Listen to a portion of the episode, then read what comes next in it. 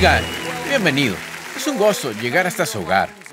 Si se en nuestra área, por favor venga y participe en uno de nuestros servicios. Esta es la mejor gente en todo Houston, Texas, aquí en Lakewood. Pero qué bueno que está aquí hoy. Me gusta empezar con algo gracioso.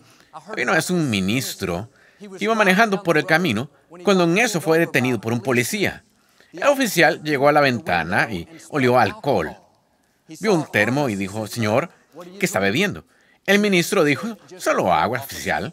Él pidió ver el termo, le dio una olida y dijo, esto me huele a vino para mí.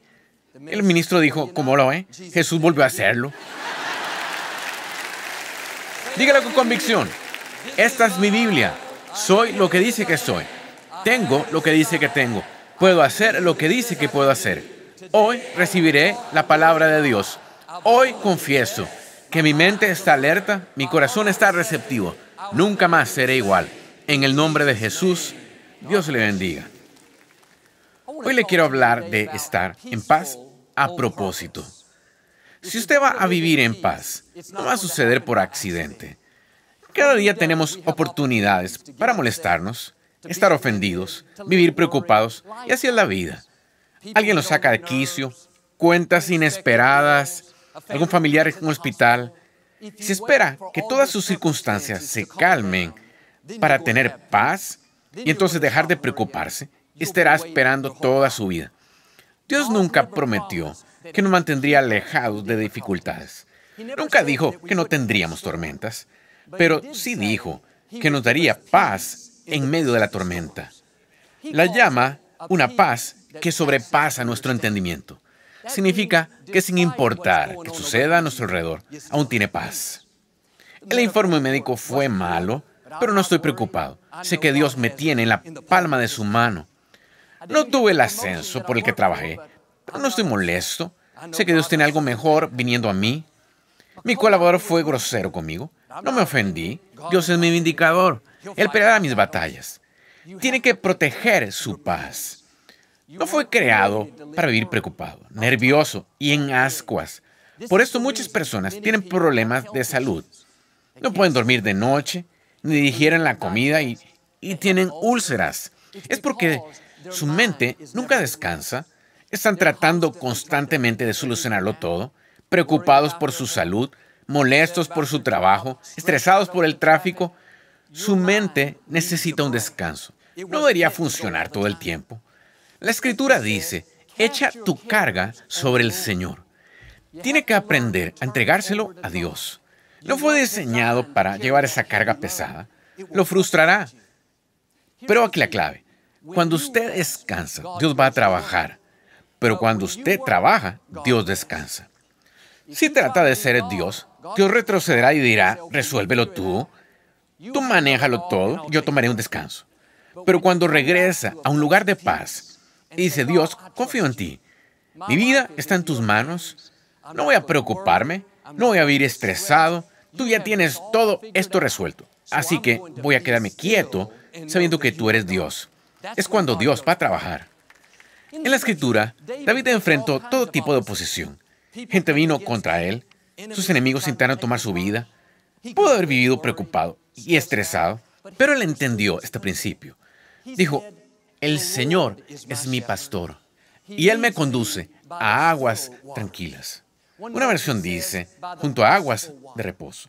Estaba diciendo, la forma como mantengo la cordura, el modo como protejo mi paz, es que de manera regular desciendo a las aguas tranquilas y vacío toda mi preocupación, todo el temor, toda la ansiedad.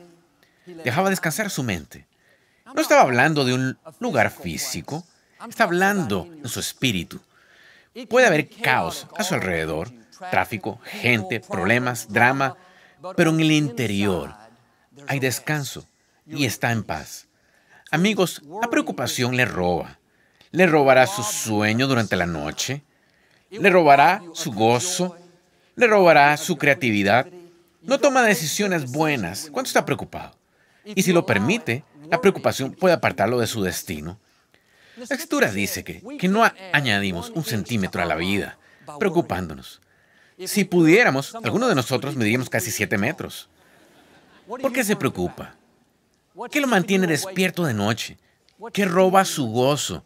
Es hora de regresar a las aguas tranquilas.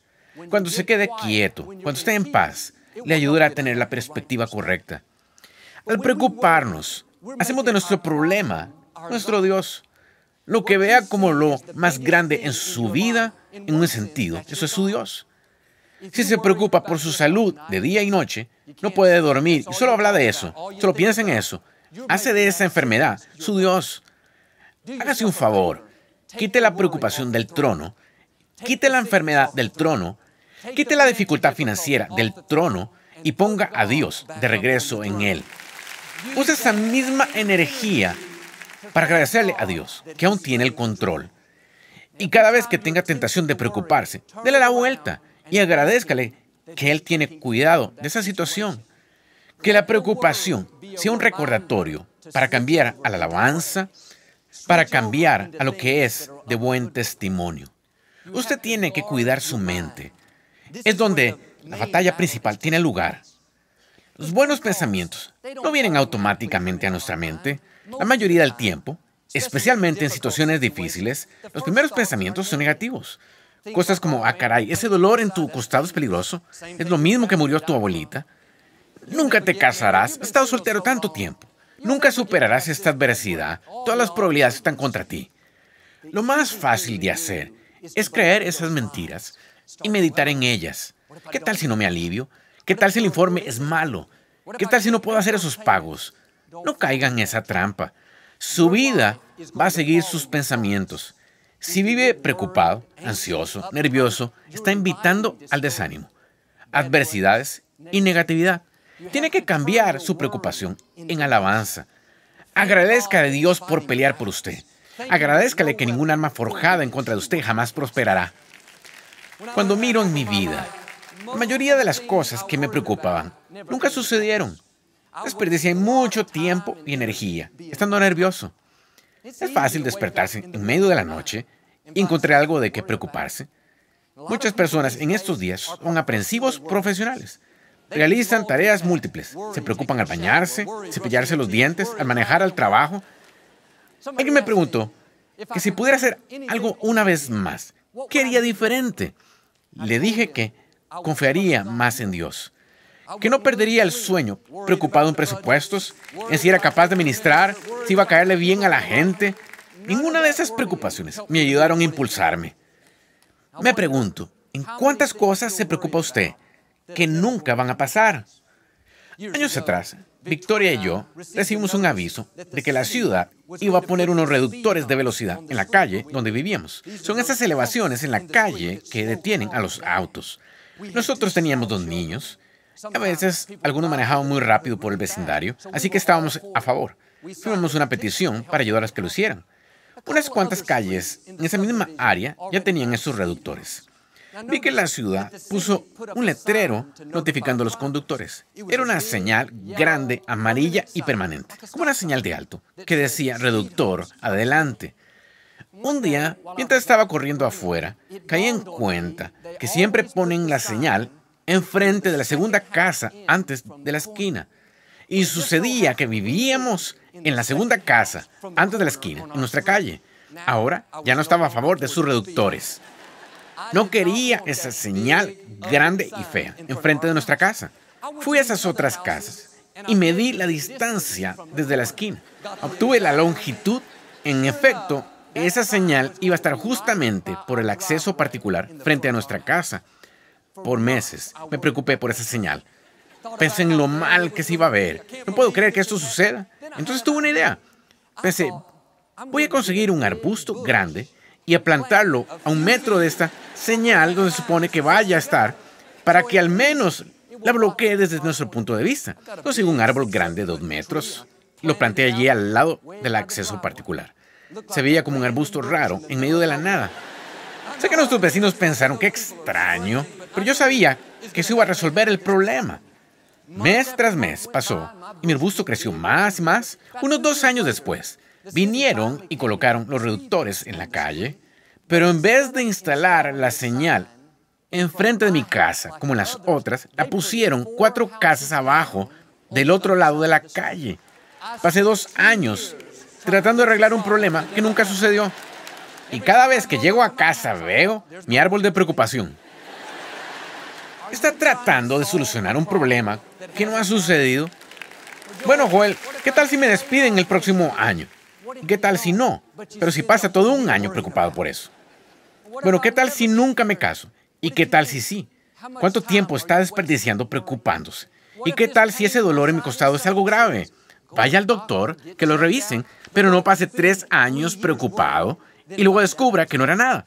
Jesús lo dijo así. No se preocupen por el mañana, porque el mañana traerá sus propias preocupaciones. Dios le ha dado gracia para hoy. No tiene gracia para mañana. No trate de descifrar los siguientes cinco años. Agote todos los y sí. Los y sí lo deprimirán. La verdad es que si un y sí llegara a suceder, Dios le dará la gracia para manejarlo.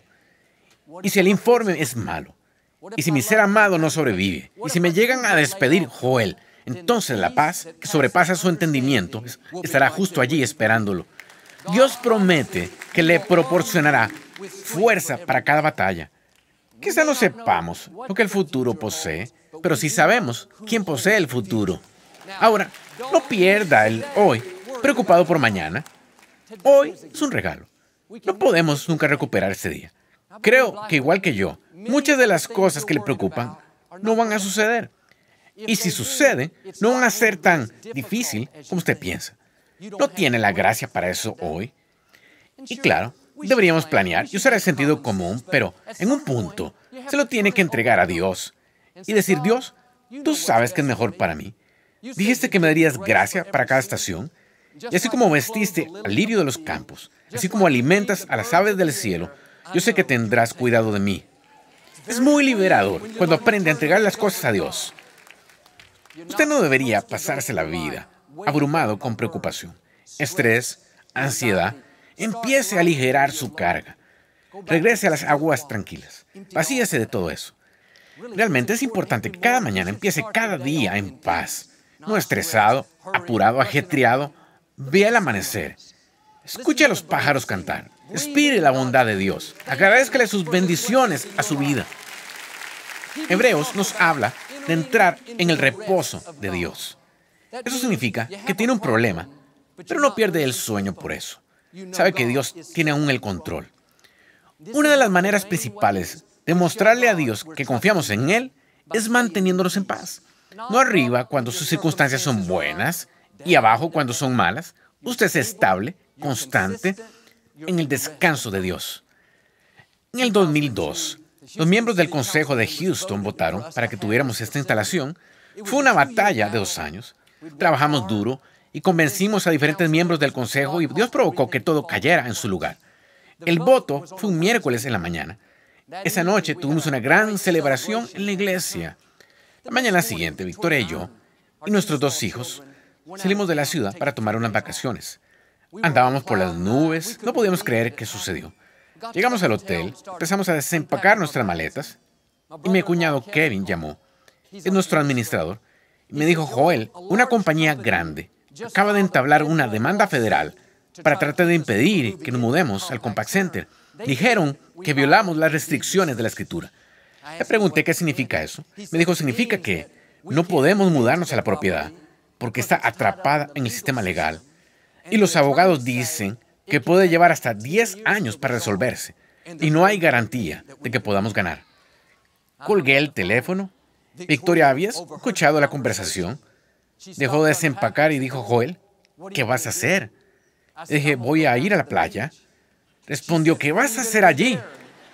Le voy a nadar. Ella dijo, no estás preocupado, estresado, molesto. Le dije, no, Victoria, hemos hecho lo que podemos. Ahora está en manos de Dios. Le dije, no voy a preocuparme por algo que no puedo cambiar. Aprendí mi lección, no planto otro árbol de preocupación.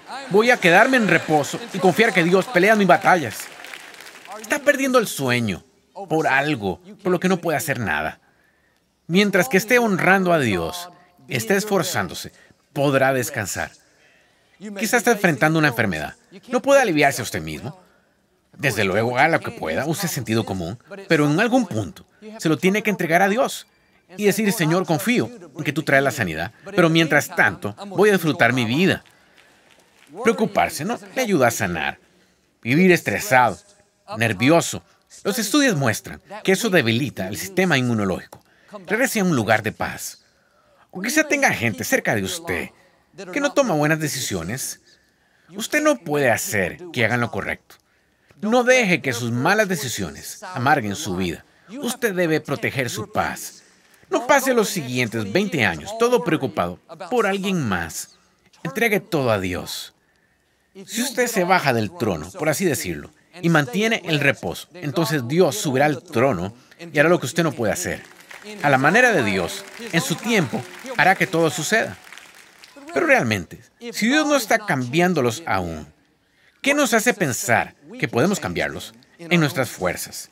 Y claro, deberíamos ser buenos de ejemplos, deberíamos orar, pero estoy diciendo que no deberíamos vivir estresados por las malas decisiones de alguien más. Usted tiene un destino que cumplir. Necesita su energía, sabiduría, su creatividad para ser la persona plena que Dios creó. Está tratando de cambiar cosas que solo Dios puede cambiar. Su carga será mucho más ligera si se lo entrega a Él y entra en su descanso. Hechos capítulo 12. El rey Herodes arrestó a Pedro y lo encarceló. No le gustaba el hecho que Pedro fuera seguidor de Cristo. Pedro estaba en el calabozo, encadenado entre dos soldados. La mañana siguiente iba a ser llevado a juicio. Herodes ya había matado a Jacobo. Parecía que Pedro sería el siguiente. Puede imaginarse lo que Pedro debe haber estado pensando. Pero esa noche, un ángel apareció en la prisión. Fue a despertar a Pedro. Pero Pedro estaba tan profundamente dormido que la escritura dice que el ángel tuvo que sacudir a Pedro para despertarlo. Ahora si supiera que al día siguiente su vida terminaría, que está en gran peligro, ¿estaría durmiendo profundamente?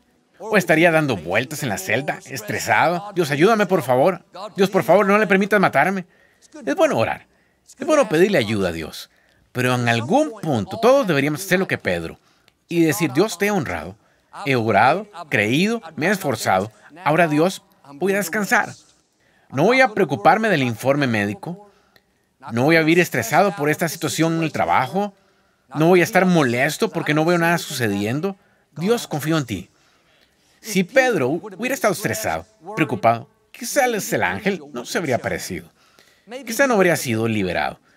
Pero cuando Dios lo vio descansando, dijo, muy bien, es tiempo de hacer algo.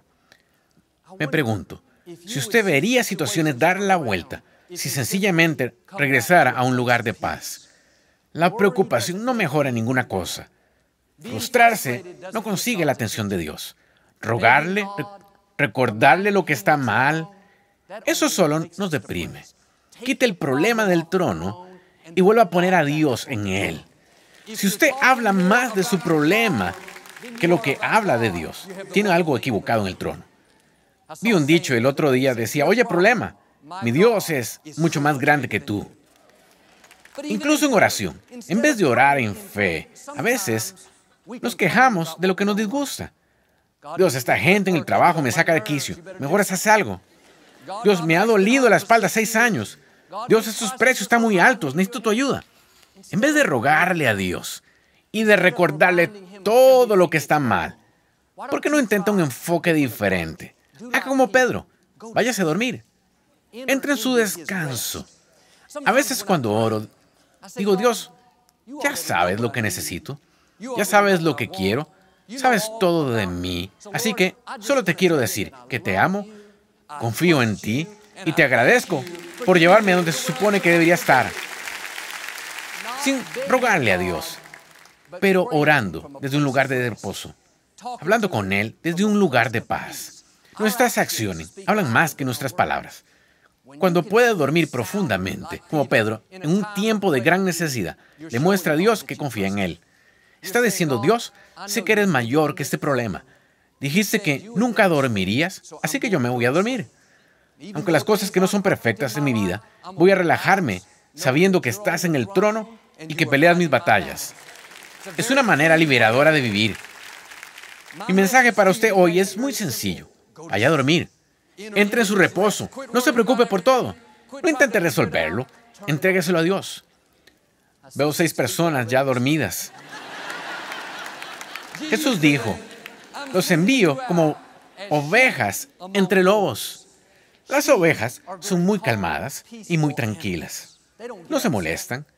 Nunca he visto a una oveja teniendo un colapso nervioso.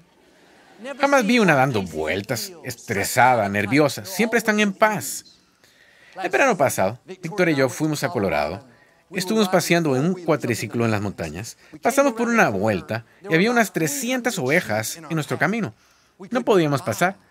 Pensé que el equipo las asustaría alejándolas, pero no se movieron. Puse mi cuatriciclo en neutral y aceleré el motor muy fuerte dos o tres veces. Estas ovejas solo me miran pensando, ¿por qué haces todo ese ruido? No les afectó para nada. Es interesante que las ovejas son animales básicamente indefensos. No pueden correr rápido, no tienen dientes filosos, no pueden patear realmente.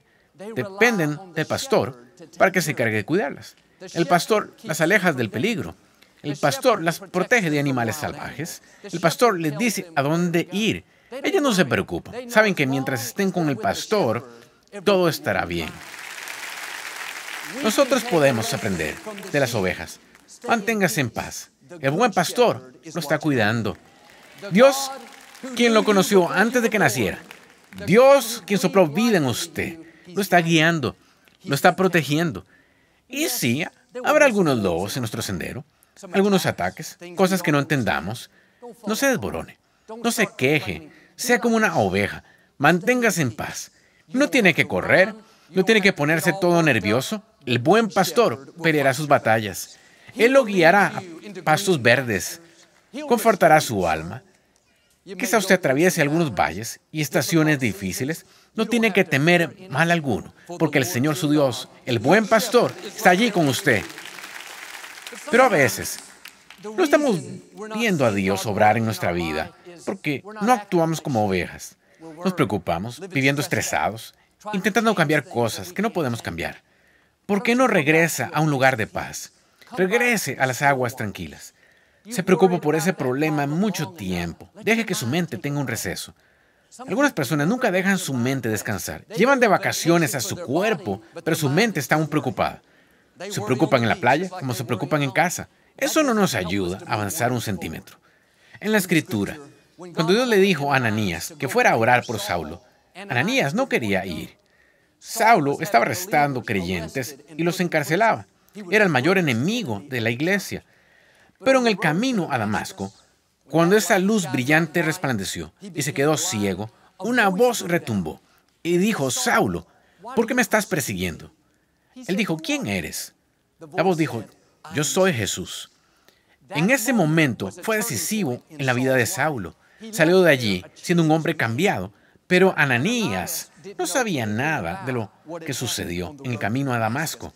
Aún pensaba que Saulo era una amenaza grande. Dijo, Señor, He oído muchos informes de este hombre y todo el daño que causa. Ananías estaba preocupado. Se le ocurrieron muchas razones por las cuales no orar por Saulo. Estoy seguro que pasó algunas noches intranquilo pensando, no debo haber oído bien a Dios, este hombre es peligroso. Pero no sabía que se preocupaba por algo de lo cual Dios ya se había encargado. No sabía que Saulo ya había tenido un cambio de corazón en el camino a Damasco. Cuando finalmente fue a orar por él, descubrió que Saulo era un aliado en vez de un enemigo.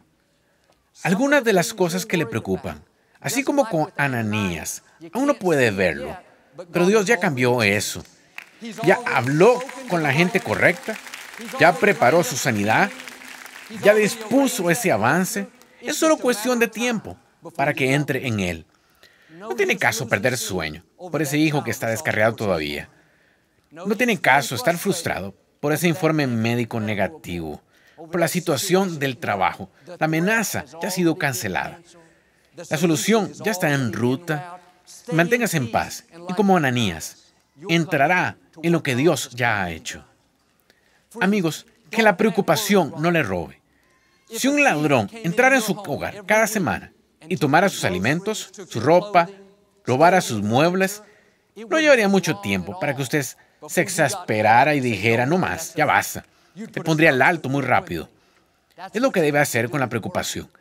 No pase otros cinco años dejando que la preocupación le robe el gozo, le robe su paz.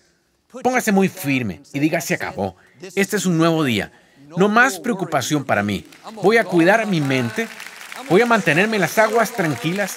Voy a vivir en, en un lugar de paz. Recuerde, cuando usted descansa, Dios va a trabajar. Pero cuando usted trabaja, Dios descansa. Lo que esté molestándole, lo que esté tentándolo a preocuparse, le pido que quite eso del trono y ponga a Dios de nuevo en el trono. Engrandézcalo. Use esa misma energía para agradecerle que está obrando en su vida. Si hace esto, creo y declaro que experimentará paz que sobrepasa su entendimiento. No importa que suceda en el exterior, en el interior estará en reposo, vencerá obstáculos, logrará sus sueños y será la persona plena que Dios creó que usted fuera, en el nombre de Jesús. Y si lo recibe, puede decir amén hoy. No nos gusta terminar nuestro programa sin antes darle la oportunidad de ser a Jesús el Señor de su vida. Puede orar conmigo. Solo diga, Señor Jesús, me arrepiento de mis pecados. Entra en mi corazón. Te hago mi Señor y Salvador. Si hizo esta sencilla oración, creemos que usted nació de nuevo. Busque una iglesia donde enseñe la Biblia. Tenga a Dios en primer lugar y le llevará a lugares que usted nunca ha soñado. Nos llega de los autores bestseller del New York Times, Joel y Victoria Austin, un devocional diario muy inspirador y entre los más anticipados para parejas. Nuestra mejor vida juntos. Este nuevo devocional fortalecerá tu relación y también te recordará que Dios nos unió para ayudarnos mutuamente a triunfar y ser todo lo que Dios desea que seamos. Pide tu copia de Nuestra Mejor Vida Juntos en joelaustin.com diagonal español.